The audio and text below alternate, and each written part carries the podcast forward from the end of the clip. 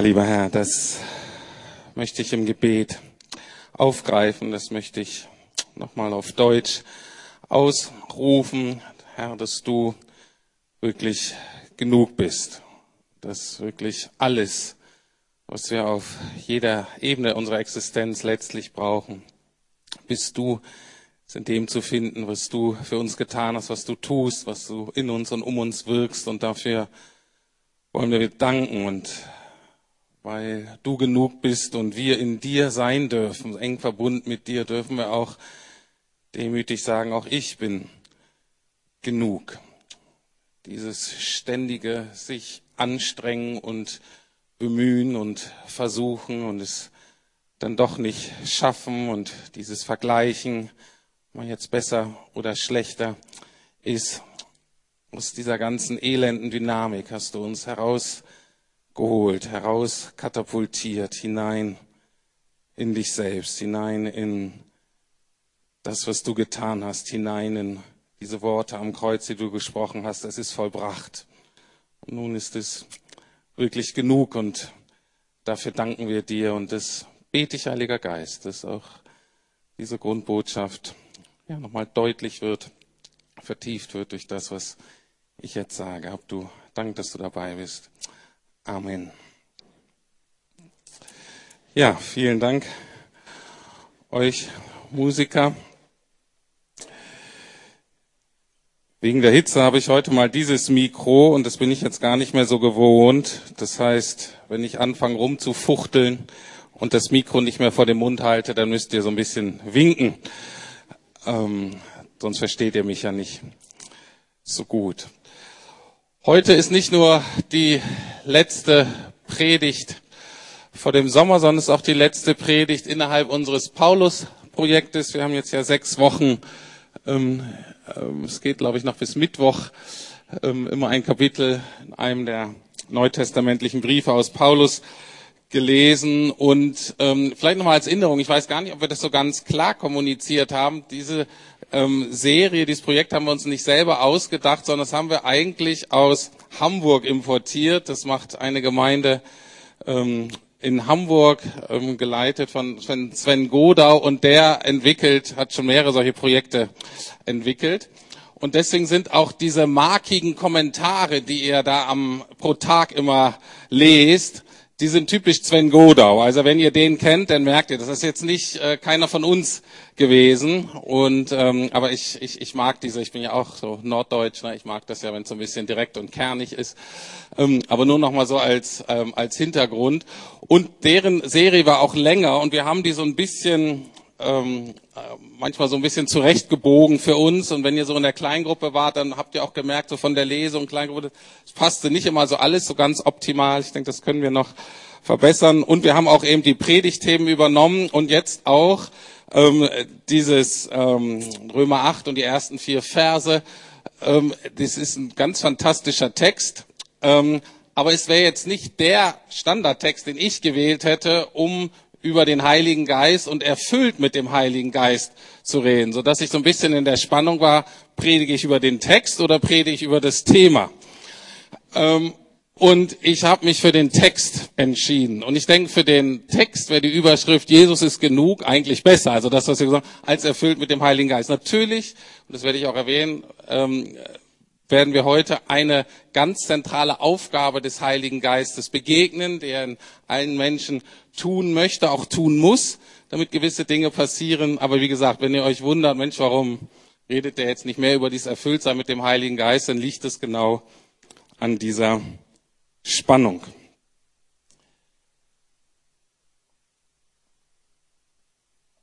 Worum geht's heute? Es geht heute um ein menschliches Problem, was die meisten von uns wahrscheinlich kennen. Und ich werde, und das begegnet uns eben in diesem Paulusbrief. Und ich werde das aber auch ein praktisches Beispiel aus unserer heutigen Zeit nehmen. Vielleicht ähm, ein Problem, was auch viele von uns ähm, vielleicht kennen. Je nachdem, wie ihr so tickt, könnt ihr ja sehen, wie relevant das für euch ist.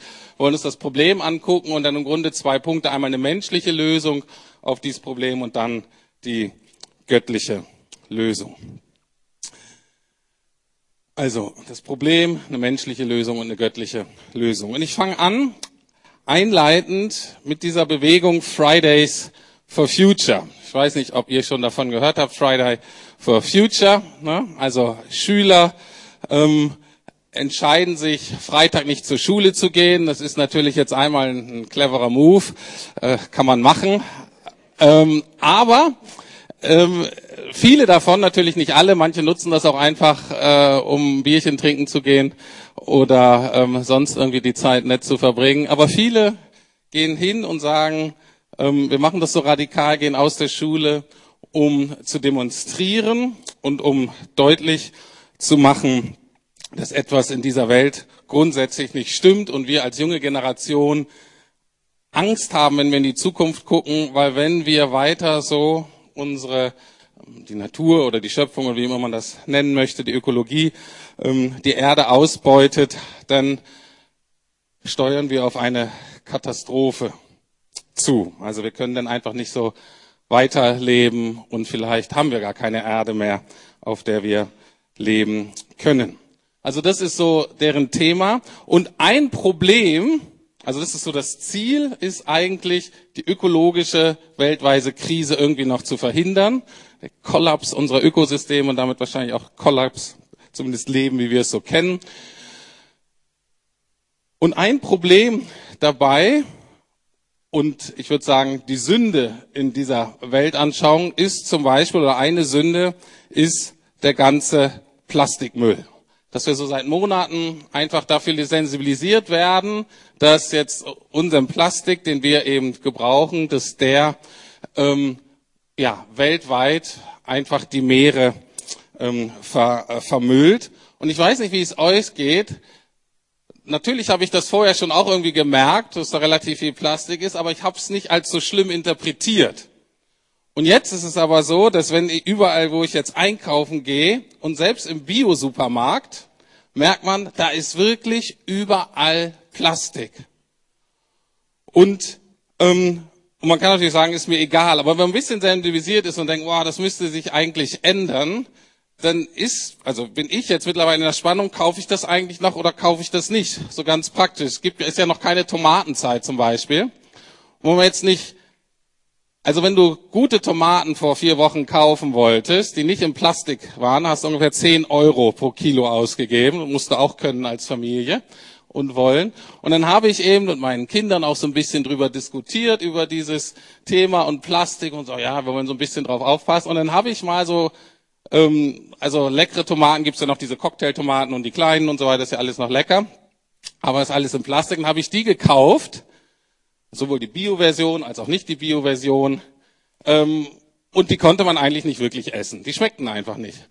Und dann habe ich gesagt, ja Kinder, aber das sind die ohne Plastik, die essen wir jetzt. Und die Kinder, ja Papa, also so ernst musst du das jetzt ja, auch nicht nehmen. Da muss ja auch schmecken. Und ich sage, seht ihr Kinder, das ist die ähm, Herausforderung. Und wenn man da so ein bisschen sensibilisiert für ist, dann sieht man das überall.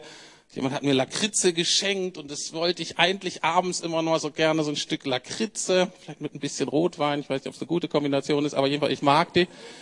Und dann ist die aber so ein Plastik einge, völlig unnötig, finde ich, ziemlich viel Plastik und irgendwie nimmt einem das dann so die Lebensfreude. Und ich merke, in diesem Weltbild, wenn ich da so einstelle, werde ich immer wieder schuldig, wenn ich da Plastik, ähm, zu viel Plastik verwende. Das ist jetzt so ein Ziel, Fridays for Future, ein, ein, ein System, in dem wir leben. Und ähm, was ist denn das Ziel in der Bibel letztlich? Und damit werden wir jetzt konfrontiert, wenn wir das Neue Testament lesen. Letztlich ist das Ziel in der Bibel, über allem steht, eine versöhnte Beziehung mit dem Schöpfergott.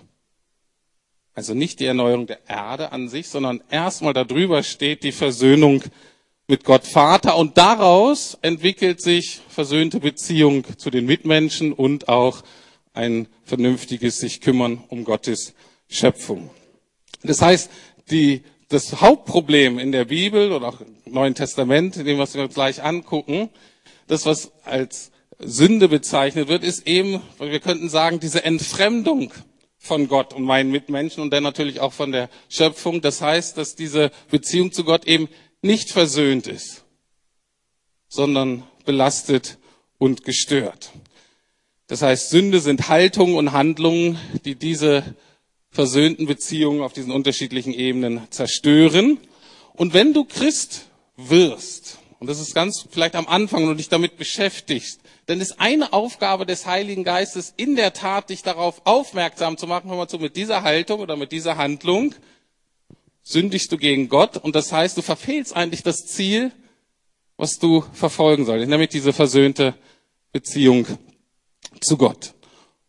Und dann ist es auch mal so, dass, wenn ich dafür sensibel bin, dass es auch manchmal so sein kann, besonders äh, natürlich sensible Menschen, aber auch Menschen, die vielleicht neu zum Glauben gekommen sind, sich damit beschäftigen, denken, oh, überall, wo ich hingucke in meinem Leben, merke ich, ich sündige, das ist einfach nicht in Ordnung. Und das Neue Testament spricht auch letztlich von einer Katastrophe, zumindest für diejenigen, die Jesus nicht kennen, nämlich dass nicht nur das Ökosystem zusammenbricht, sondern dass Gottes Gericht auf sie war. Das heißt, dass sie ihr Leben vor Gott verantworten müssen und wenn sie Jesus nicht haben, werden sie nicht viel zu ihrer Rechtfertigung vorbringen können. Das also ist sozusagen das biblische große System. Und wir schauen uns jetzt mal das Problem vom Apostel Paulus an in diesem System, mit diesem, ähm, ich tue immer wieder was, was diese Beziehung zu Gott belastet. Und das steht in Römer 7, Verse 15, 19, 24 und 25 auf so ein bisschen zusammengestückelt. Da sagt selbst, also einer der ähm, ursprünglichen Leiter, wir würden so sagen, der Mitbegründer, Mitgestalter äh, der christlichen Kirche, des christlichen Glaubens, sagt Folgendes. Ich verstehe ja selbst nicht, was ich tue, denn ich tue nicht das, was ich will, sondern gerade das, was ich hasse. Ich tue nicht das Gute, das ich will, sondern das Böse, das ich nicht will. Ich unglückseliger Mensch. Gibt es denn niemand, der mich aus dieser tödlichen Verstrickung befreit? Doch. Und dafür danke ich Gott durch Jesus Christus, unseren Herrn. Jetzt gucken wir uns an, und das ist jetzt praktisch ähm, ähm, das Problem.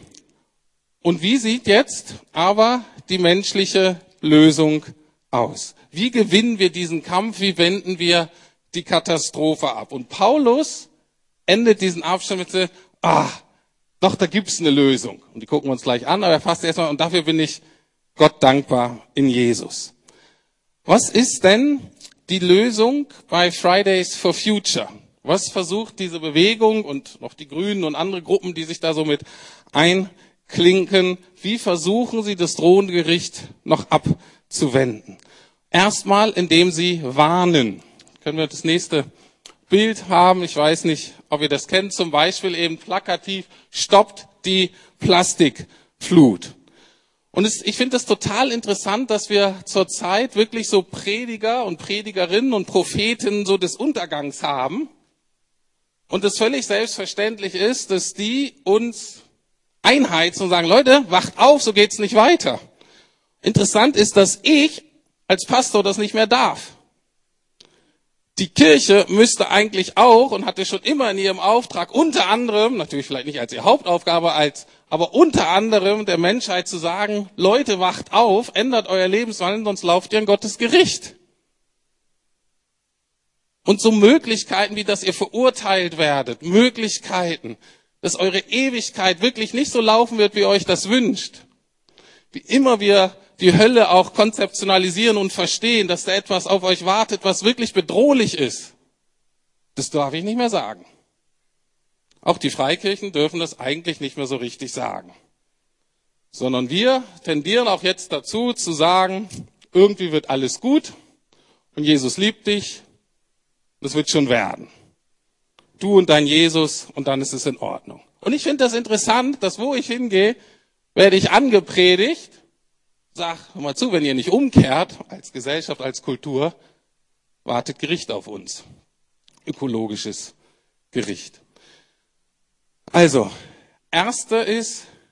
durchaus eine Warnung, den Leuten mal zu sagen, so sieht's eigentlich aus. Dann aber, was ist sonst die Lösung? Ähm, du kannst mir vielleicht noch mal das nächste Bild äh, zeigen. Da, da kommt das noch ein bisschen äh, äh, deutlicher drüber. Da fehlt leider ein Wort, aber da steht letztlich, da fehlt das Wort am Ende forever. Übersetzt bedeutet das, die Plastik, was du einmal nur benutzt, wird aber den Ozean und alle Tiere da drin für immer quälen. Sehr drastisch. Ich finde es auch interessant, dass da so eine fast religiöse Sprache kommt, so mit Ewigkeit für immer. Aber es ist ganz interessant, wenn ich den Leuten von Jesus erzähle und manche finden es ja irgendwie gut, aber mit diesem Konzept der Sünde und so schlecht bin ich ja eigentlich nicht. Es ist eine ganz ähnliche Argumentation, dass ich jetzt, wenn ich denen sage, na, ich brauche Jesus eigentlich nicht, klar, ich bin nicht perfekt, aber ich mache ja auch nur so ein bisschen und ich denen dann versucht, ja genau, du machst nur ein bisschen das, aber jetzt stell dir vor, acht Milliarden Menschen machen das für über tausenden von Jahren, dann sieht es so aus, wie es jetzt aussieht. Das ist dein Beitrag. So die gleiche Argumentation. Heftig. Wenn wir das aber so lesen, woran wird appelliert? Im Grunde, wir müssen uns selber anstrengen. Wir müssen unser Verhalten ändern. Und es ist eigentlich so die Grundstruktur, das, was wir wahrscheinlich eine Gesetzesreligion ändern, äh, nennen würden. Und die hat immer eine folgende Dynamik, selbst wenn das, was gefordert wird, richtig ist. Das heißt, es gibt die, die sich engagieren und das auch gut hinkriegen. Und da gibt es auch ganz tolle Vertreter von und sehr demütig und sehr inspirierend. Aber da ist immer die Gefahr, dass da so die Arroganten so dabei sind, dass die dann auf die anderen Luschis so ein bisschen runtergucken und dass man dann so merkt, Mensch, wir sind so die Besseren. Denn entsteht dadurch immer Druck bei den Feinfühligen und den Gewissenhaften. Die sagen, ja, ja, ihr habt ja recht mit dem Plastik, mit der Ökologie und so, aber ich bin so überwältigt, ich schaffe das eigentlich nicht. Und manchmal geben sie dann entmutigt auf, weil sie sagen, es bringt ja eh nichts. Oder sie laufen ständig mit einem schlechten Gewissen herum diesem, ich müsste eigentlich doch mehr tun, ich müsste eigentlich noch mehr tun. Und dann gibt's natürlich die Dickhäuter, die gibt's in jedem System, da prallt alles ab. Äh, und, ähm, und dann gibt's auch die technischen Optimisten, die sagen, wow, das ist doch mal eine richtige Herausforderung, jetzt irgendwas Technisches zu entwickeln, um die Meere ähm, freizukriegen in zehn Jahren. Die gibt's natürlich auch. Aber wenn man darauf wenn man sich darauf so einlässt, dann ist natürlich ziemlich Druck auf dem Kessel.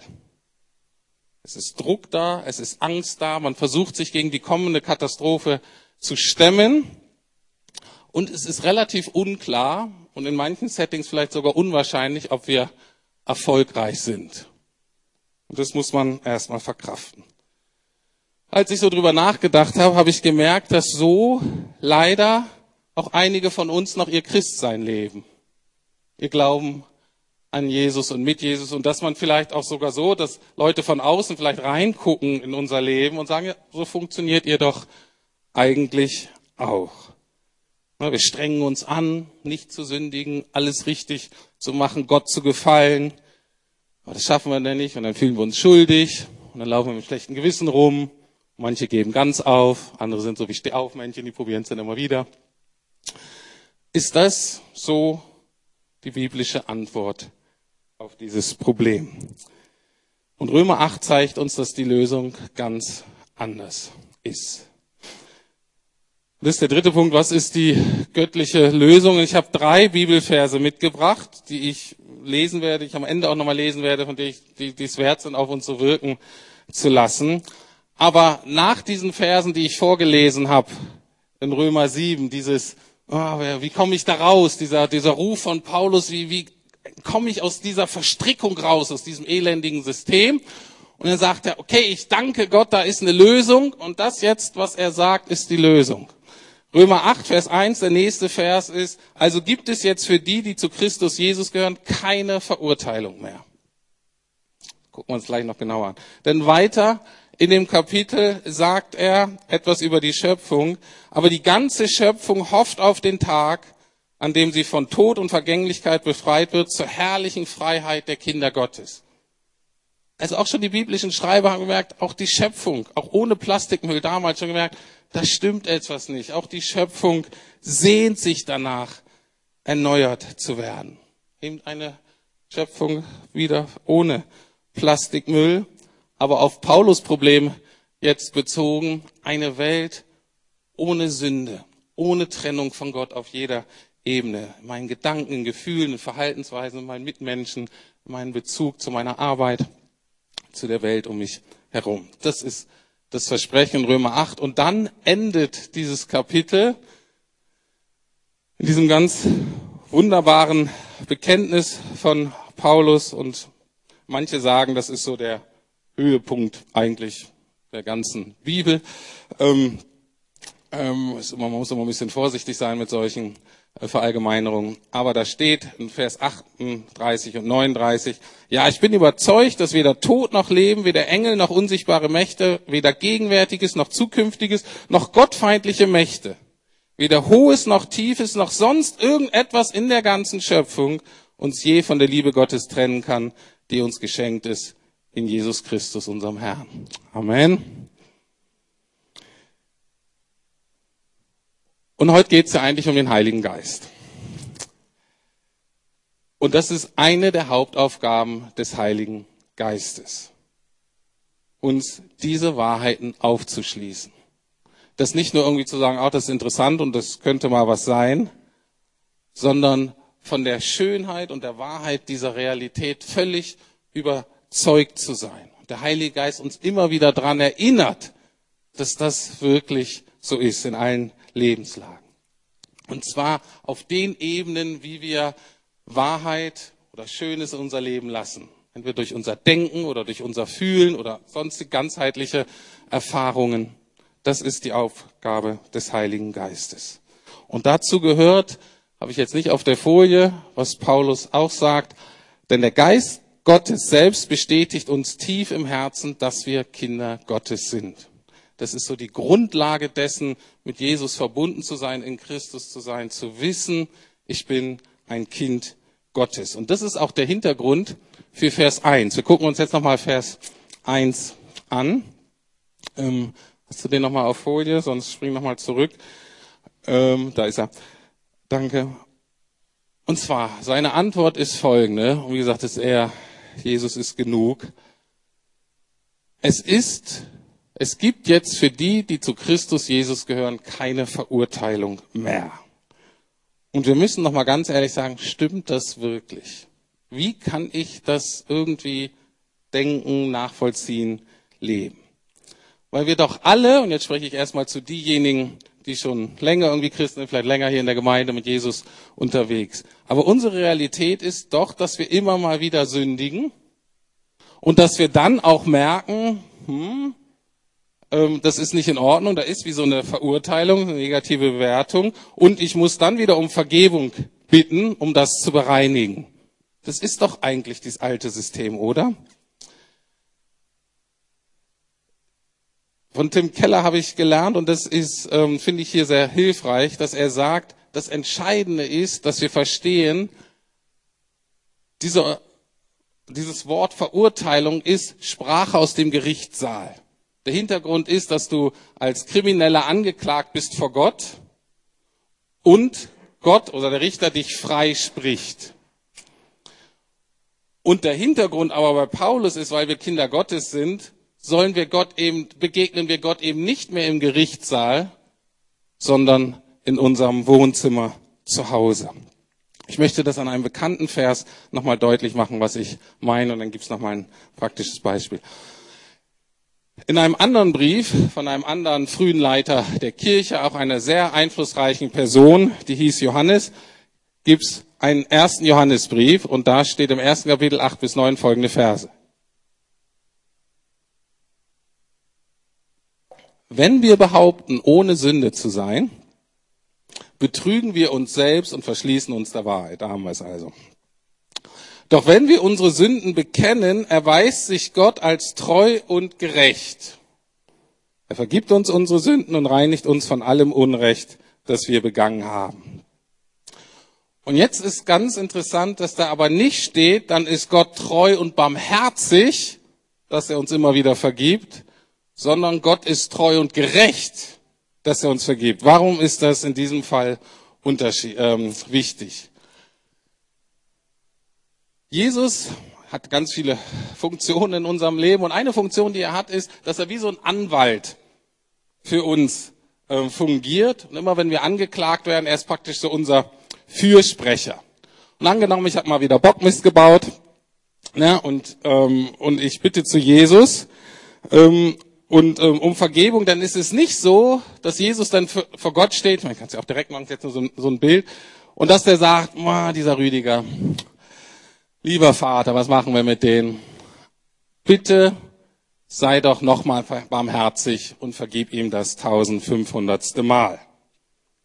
Sei bitte barmherzig sondern er sagt was anderes. Er appelliert nicht an die Barmherzigkeit seines Vaters, sondern an seine Gerechtigkeit. Dieser Rüdiger bittet dich wieder um Vergebung. Und weil du gerecht bist, musst du ihm vergeben. Warum? Weil ich schon für ihn bezahlt habe.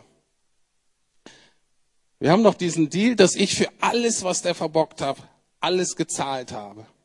Das heißt, wenn du ihm nicht vergibst und er jetzt nochmal zahlen müsste dafür, dann würdest du ja eine doppelte Bezahlung praktisch nehmen, beziehungsweise das, was ich getan habe, würde dann nicht reichen.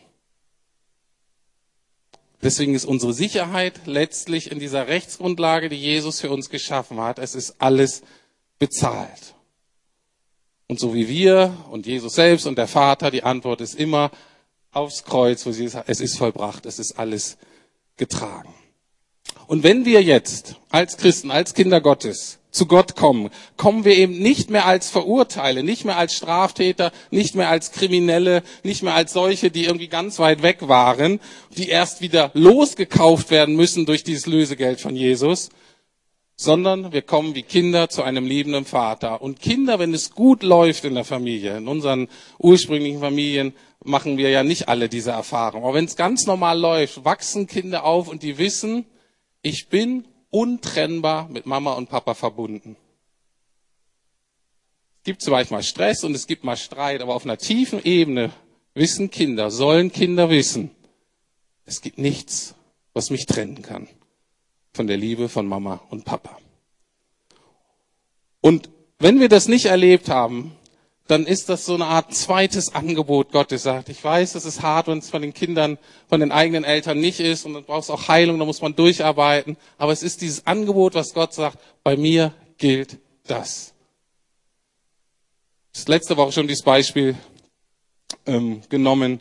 Es ist dann nicht so, wenn meine Kinder zu mir kommen und die Beziehung wieder regeln zu mir, dass ich sage, na gut, dann setze ich euch jetzt wieder ins Testament ein. Ich habe die Namen schon mal durchgestrichen, aber jetzt ändern wir das wieder, jetzt werdet ihr wieder erben. Ne? Dann werden wir ständig hin und her, rein, raus. Nein, wir sind drin, wir sind in Christus, wir sind Kinder, wir sind sicher. Das heißt, es geht nicht mehr um Gericht, um Verurteilung, sondern was? Worum es geht? Es geht um die praktische Wiederherstellung dieser Beziehung, dieser versöhnten, freien, vertrauensvolle Beziehung zu Gott Vater, die im Ziel eigentlich der ganzen Geschichte und Heilsgeschichte ist.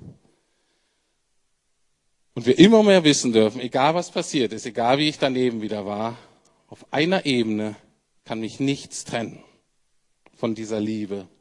Und ich lerne aber immer mehr zu merken, dass wenn ich außerhalb dieser Liebesbeziehung ist, ist es nicht das Leben, wozu ich berufen bin.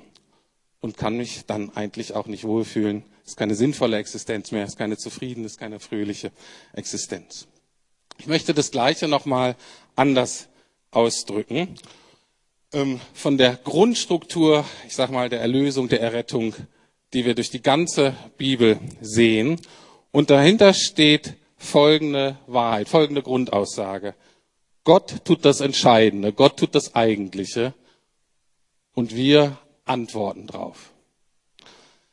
Es gibt ein sehr schönes Beispiel von David im Alten Testament. David war so ein König von Israel, hat klein angefangen und nach und nach ist er dann immer mächtiger geworden, ist dann König geworden, hat immer mehr Kriege gewonnen, hatte volle Staatskassen, äh, ja, Staatskassen und kommt auf diese glorreiche Idee.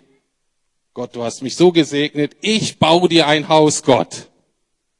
Und Gott findet das irgendwie ganz nett, aber lächelt und sagt, du baust mir ein Haus?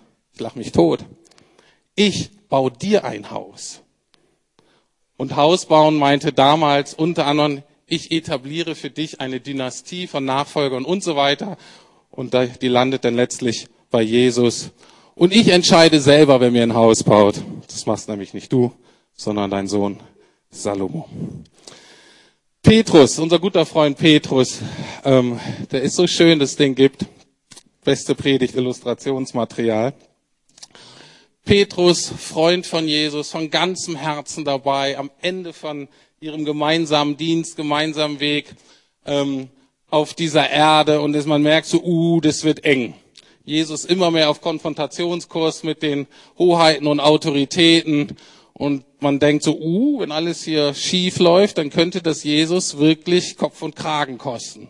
Und dann haben wir diesen Petrus und der natürlich sagt, Jesus, auf mich kannst du verlassen. Wenn es notwendig ist, werde ich mein Leben für dich hingeben. Und Jesus guckt ihn an und sagt, du hast es nicht verstanden. Du willst dein Leben für mich geben? Mm ist genau umgekehrt. Ich werde mein Leben für dich geben. Das ist die Grundstruktur. Wir wollen das Gesetz erfüllen. Das ist ja das, wo Paulus eigentlich angefangen hat. Ich, versuche das Gesetz zu erfüllen. Und was ist die Auf Aussage von Jesus? Ich habe es für euch erfüllt. Wir gucken uns nur ein Vers an, Römer 8, Vers 3. Da wird das deutlich. Es gibt die anderen Verse, da wird das ähm, von unterschiedlichen Perspektiven beleuchtet. Ich möchte nur diesen einen, ähm, die eine Botschaft daraus nehmen. Der Text ist ein bisschen kompliziert. In Römer 8, Vers 3 steht Folgendes. Genau diese gleiche Grundstruktur. Denn das dem Gesetz Unmögliche, weil es durch das Fleisch kraftlos war, ich habe jetzt extra mal die Elberfelder genommen, das ist so eine bisschen sperrige, aber genaue Übersetzung. Also das Gesetz Unmögliche, wenn wir denken, das Gesetz ist dazu da, damit wir es halten und damit wir bei Gott landen und er mit uns zufrieden ist, ist deutlich geworden, nein, nein, das schafft das Gesetz eben gerade nicht, weil wir gar nicht dazu in der Lage ist. Denn, also, da steht, denn das dem Gesetz Unmögliche tat Gott.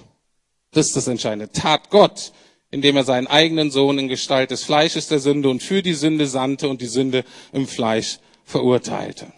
In meinen Worten, was heißt das? Wir dachten, wir müssen uns anstrengen, um die Gebote zu erfüllen, um bei Gott zu landen. Irrtum. Die Gebote waren letztlich nur dazu da, um uns zu zeigen, dass wir das nicht können. Und das Gesetz Unmögliche tat Gott, nämlich das Gesetz hat das Problem der Sünde nur vergrößert. Was tat Jesus? Jesus sagt, er ist gekommen, um das Gesetz zu erfüllen und er starb für alle unsere Gesetzesübertretungen. Das ist die göttliche Lösung. Und das müssen wir verstehen als die Grundlage unseres Lebens. Das möchte der Heilige Geist uns zeigen. Und darauf antworten wir mit unserem Leben. Das sieht man schön in Johannes 8, auch eine relativ bekannte Geschichte. Jesus, und da wird eine Ehebrecherin geschleift, öffentlich auf den Marktplatz äh, geschleift und da versammeln sich die Männer und wollen sie steinigen. Nur so nebenbei ein Beispiel für systemische Ungerechtigkeit. Normalerweise braucht man ja zwei im Ehebruch, das heißt, wo war denn der Mann? Und warum wird der nicht gesteinigt? Klammer zu, systemisches Unrecht. Jetzt trifft es da aber nur die Frau und Jesus auf seine geniale Art schafft es, dass alle die, die die Steine in der Hand haben, dann doch die Steine hinlegen. Und Jesus fragt die Frau zum Schluss, verurteilt, das wird das gleiche Wort, verurteilt dich jetzt niemand mehr? Und die Frau guckt so, nee, anscheinend gibt's hier keiner mehr, der mich verurteilt. Es ist kein Stein geflogen. Und dann sagt Jesus, auch ich verurteile dich nicht mehr, Geh und sündige nicht mehr. Geniale Antwort. Was heißt das? Er sagt damit nicht, ich verurteile dich nicht, weil das war nicht so schlimm, was du getan hast. Weil er sagt ja, mal zu, du, dein Leben soll sich ändern. Du hast ein neues Leben. Sündige nicht mehr. Was er aber sagt, oder was die Frau im Nachhinein verstehen wird, ist, Ich habe die Steine, die dich hätten treffen müssen, die haben mich am Kreuz getroffen. Ich habe deine Verurteilung getragen, damit du frei ausgehst. Und jetzt, in der Kraft des Heiligen Geistes, weil du frei bist, wirst du auch fähig sein, in dieser Freiheit zu leben. Deswegen nachdem sündige nicht mehr und kurz danach, was sagt er? Und folge mir nach. Nur dann können wir nicht sündigen, wenn wir eng bei Jesus dranbleiben. Und letzte Beispiel ist auch die Grundstruktur in den zehn Geboten. Zehn Gebote sind so strukturiert, dass Gott erst das Volk aus Ägypten, aus der Sklaverei, aus dem Unrecht befreit, durch ganz große Wunder und so weiter. Es passieren Dinge, die sie nie hätten vorstellen können. Jetzt sind sie ein freies Volk. Und dann kommen die zehn Gebote und wir übersetzen das ja, du sollst nicht. Im Urtext müsste man es eigentlich, man kann es auch mit du sollst nicht übersetzen, aber man müsste es eigentlich besser übersetzen mit du wirst nicht das und das und das. Die Logik dahinter ist wieder, wenn du verstanden hast, wirklich verstanden hast, wenn der Heilige Geist dir das wirklich erschlossen hast, was ich für dich getan habe und in welche Beziehung ich dich zu mir einlade, dann wirst du keine anderen Götter neben mir haben. Warum? Weil die haben dir nichts mehr zu bieten dann wirst du nicht mehr lügen, stehlen, Ehe brechen und so weiter, weil das macht dann überhaupt keinen Sinn mehr.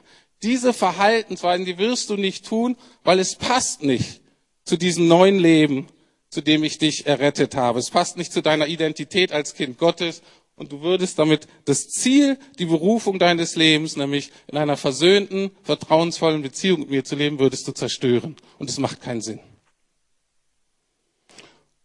Und da wieder die, der Heilige Geist, der uns daran erinnert, wenn der Versuch, wenn wir dabei sind, sagen, uh, ich mache vielleicht doch mal was zu sagen, Mensch, was mache ich da eigentlich?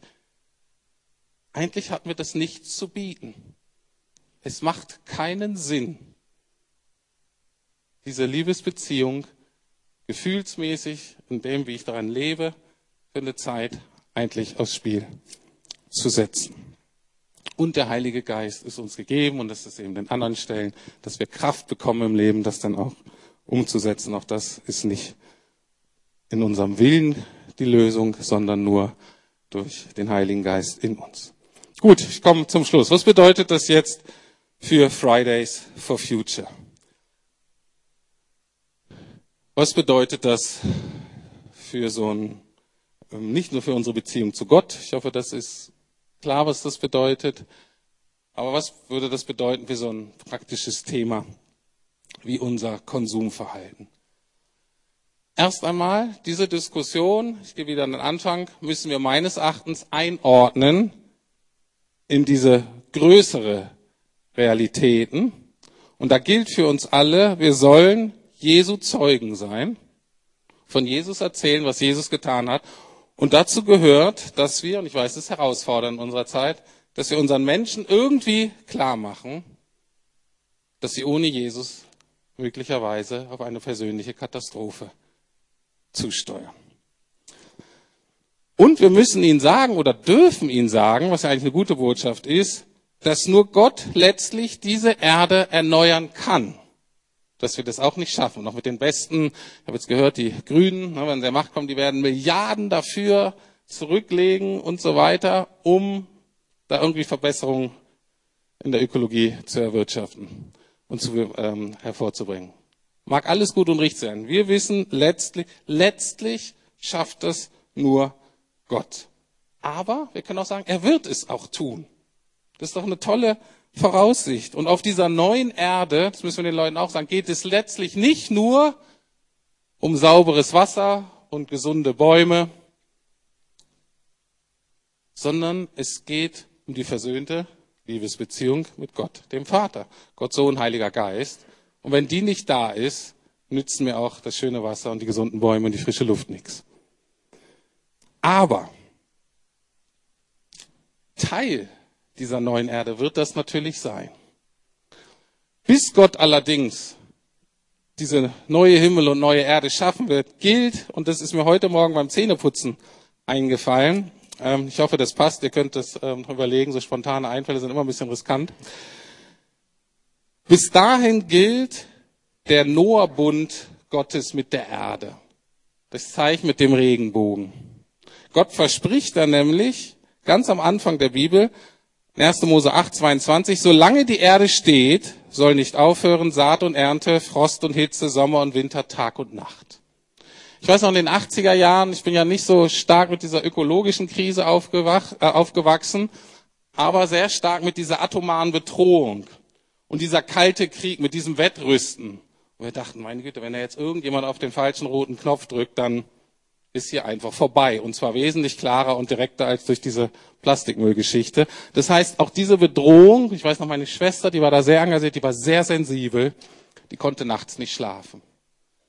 Bis sie irgendwann, ich glaube, meine Mutter hat ihr diesen Vers erzählt, und sagt, aber solange die Erde steht, soll nicht aufhören Saat und Ernte, Frost und Hitze, Sommer und Winter, Tag und Nacht.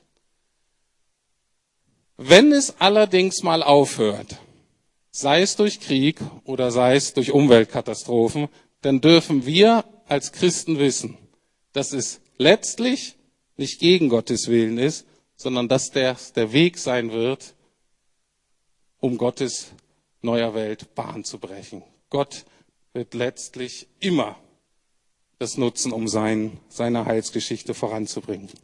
Aber, das ist auch wichtig, ist jetzt der zweite Teil, praktisch.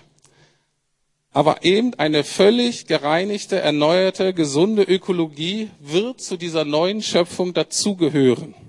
Sie wird Teil der Herrlichkeit sein, in der wir leben werden. Und genau deswegen ist es total sinnvoll und richtig, uns unter anderem für eine Reduktion des Plastik einzusetzen. Oder dass wir weniger Flugzeug fliegen. Ich bin jetzt ne, auf eine Konferenz geflogen in die Schweiz und ich sag euch was. Die Belastung für die Umwelt war genauso groß, ist genauso groß, wenn ich zu einer christlichen Konferenz fliege, als wenn ich zur Erotikmesse fliege oder zur Esoterikmesse. Inhaltlich ist es natürlich besser, aber die Umweltbelastung ist die gleiche. Also, weil zu dieser neuen Welt eine erneuerte Ökologie dazugehört, ist es sinnvoll, so wie wir uns für Gerechtigkeit einsetzen oder sollen, weil im neuen Welt Gerechtigkeit lebt, weil wir uns für Frieden einsetzen auf jeder Ebene, weil es in der neuen Welt Frieden gibt, macht es Sinn, dass wir uns zum Beispiel für eine Reduktion des Plastiks einsetzen. Und zwar einige von uns vielleicht auf einer politischen Ebene, sei es in Kampagnen oder parteipolitisch, je nach Berufung. Das ist ja für uns meiste vielleicht nicht gerade dran. Aber wir alle deswegen auch herausgefordert, unser Lebensstil entsprechend zu ändern. Wie kann mein Beitrag aussehen? Aber nicht aus Angst oder Druck, sondern in Hoffnung. Jedes Mal, ich verzichte auf was in Vorfreude darauf, dass Gott sein Werk vollenden wird. Ich vertraue nicht auf uns Menschen, dass wir das letztlich hinkriegen, aber in Vorfreude darauf, dass Gott sein Werk vollenden wird und wir als seine Mitarbeiter unseren kleinen Beitrag dazu leisten werden. Auf dem Weg von neuer Himmel und neue Erde, die uns entgegenkommen.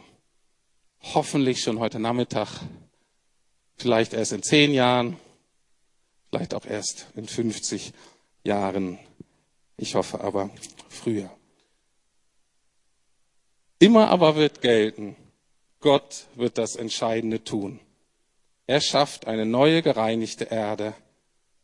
Aber wie immer im Leben antworten wir, antworten wir darauf mit unserem Beiklang, äh, mit unserem Beitrag, der in Einklang mit dem steht, was Gott tut. Amen. Doch noch nicht ganz. Amen. Ich habe noch drei Bibelverse, die sind einfach so schön und die will ich euch einfach mitgeben. Die lohnen sich auszuwendig zu lernen oder mal nachzulesen, äh, sich dran zu erinnern. Drei Verse für die Sommerpause sozusagen, obwohl es gibt auch Predigten hier noch in der Sommerpause. Ich lese die einfach nur noch mal vor. Das ist so Rahmen, Inhalt, Ziel dessen, was ich heute sagen wollte. Also gibt es jetzt für die, die zu Christus Jesus gehören, keine Verurteilung mehr. Aber die ganze Schöpfung hofft auf den Tag, an dem sie von Tod und Vergänglichkeit befreit wird, zur herrlichen Freiheit der Kinder Gottes. Und ja, auch ich bin überzeugt, dass weder Tod noch Leben, weder Engel noch unsichtbare Mächte, weder Gegenwärtiges noch Zukünftiges, noch gottfeindliche Kräfte, weder Höheres noch Tiefes, weder Plastik noch Atombedrohung, noch sonst irgendetwas in der ganzen Schöpfung uns je von der Liebe Gottes trennen kann, die uns geschenkt ist in Jesus Christus, unserem Herrn. Und diese Erfahrung, die wünsche ich uns allen zu unterschiedlichen Zeiten, unterschiedlichen Lebenssituationen, auf unterschiedlichen Ebenen. Das ist das, womit Gott uns beschenken möchte. Natürlich nicht nur in der Sommerpause, nicht nur im Urlaub, egal wo, auch zu Hause, auch im Alltag.